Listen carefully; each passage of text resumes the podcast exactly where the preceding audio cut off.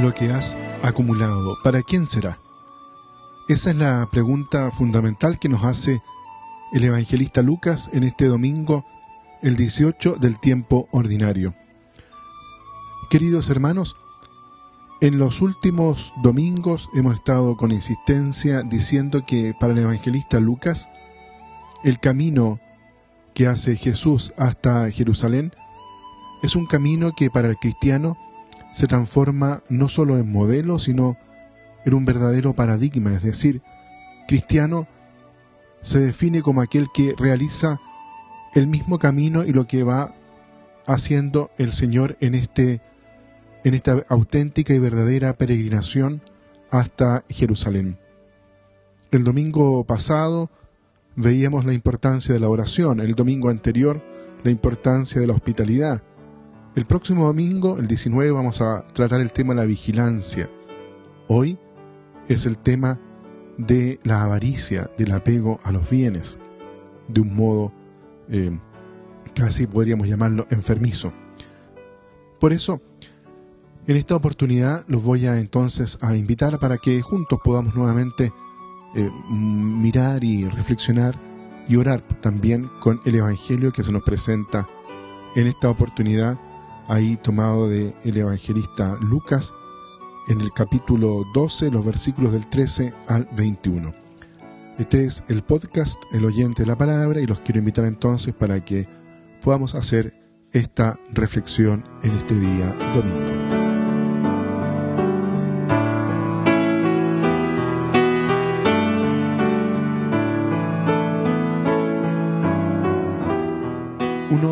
Le dice a Jesús, Maestro, di a mi hermano que reparta conmigo la herencia.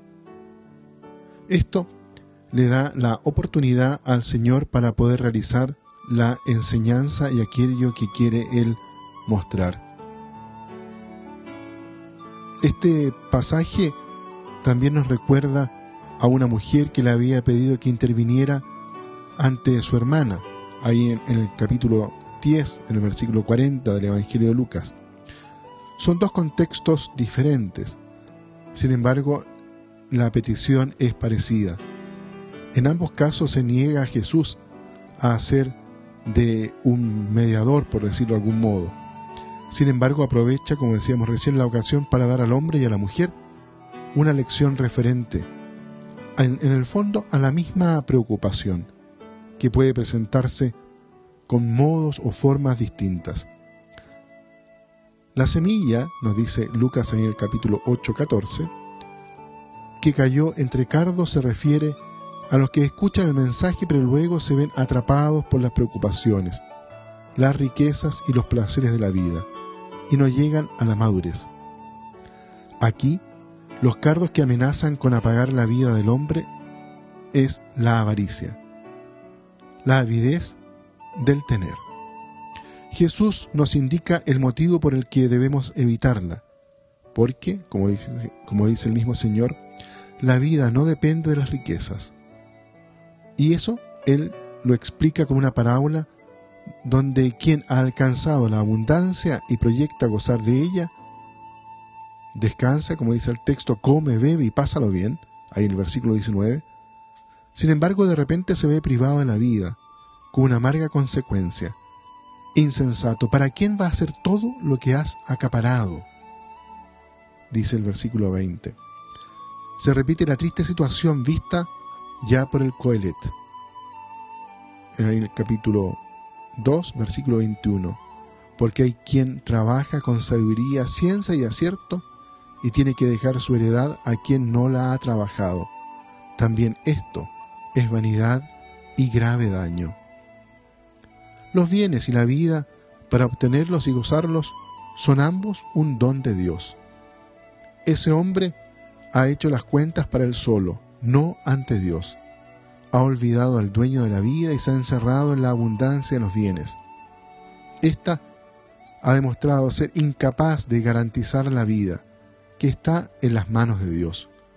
Solo Él es la roca sobre la que es posible apoyarse. Dios establece también los criterios de cómo usar la riqueza. Los tiene en cuenta quien se enriquece ante Dios, se olvida de ellos el que acumula tesoros para sí. En esta parábola, como dice, comienza ahí en el Evangelio, un hombre rico olvida la dimensión vertical de la vida. En el capítulo 16 de Lucas aparecen otras dos parábolas que ilustran también la dimensión horizontal de la riqueza. Uno la usa en beneficio del prójimo y el otro la goza olvidando a los pobres. Un hombre rico tenía un administrador astuto que pensó tiempo atrás qué haría cuando fuera despedido y haciendo descuentos a los deudores de su dueño, se aseguró el futuro.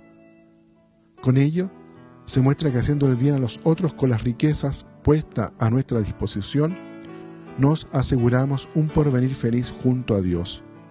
El otro hombre, el hombre rico, es el epulón que no da cuenta del pobre Lázaro que está a la puerta de su casa y pretende en el más allá que Lázaro sobrevuele por encima del, del abismo para venir a refrescarle la lengua.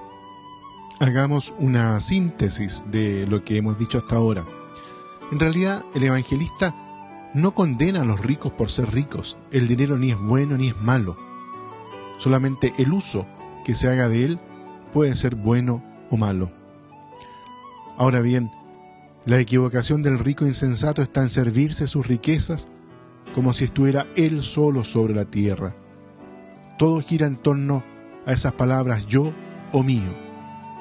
Con otras palabras, el rico insensato porque piensa que ha sido Él solo por sí mismo quien adquirió las riquezas, como si no hubiera, no hubiera heredado nada de sus padres, como si no hubiera recibido nada a causa del trabajo de sus obreros. Él es el único. Él está solo además en la explotación de sus bienes hasta el punto de que su única preocupación es invertir nuevas riquezas para aumentar la plusvalía, sin darse, cuenta, sin darse cuenta de que los verdaderos graneros de su cosecha deberían ser los estómagos vacíos de sus hermanos los hombres. Esta actitud es insensata, porque no tiene en cuenta una profunda realidad, la interdependencia de todo hombre y de toda nación con relación a los demás hombres y a las demás naciones. Esta actitud es insensata porque lleva a la humanidad, al hombre, a la catástrofe de los países pobres cada vez más subdesarrollados y también de los países ricos cada vez más hartos de publicidad y de consumo.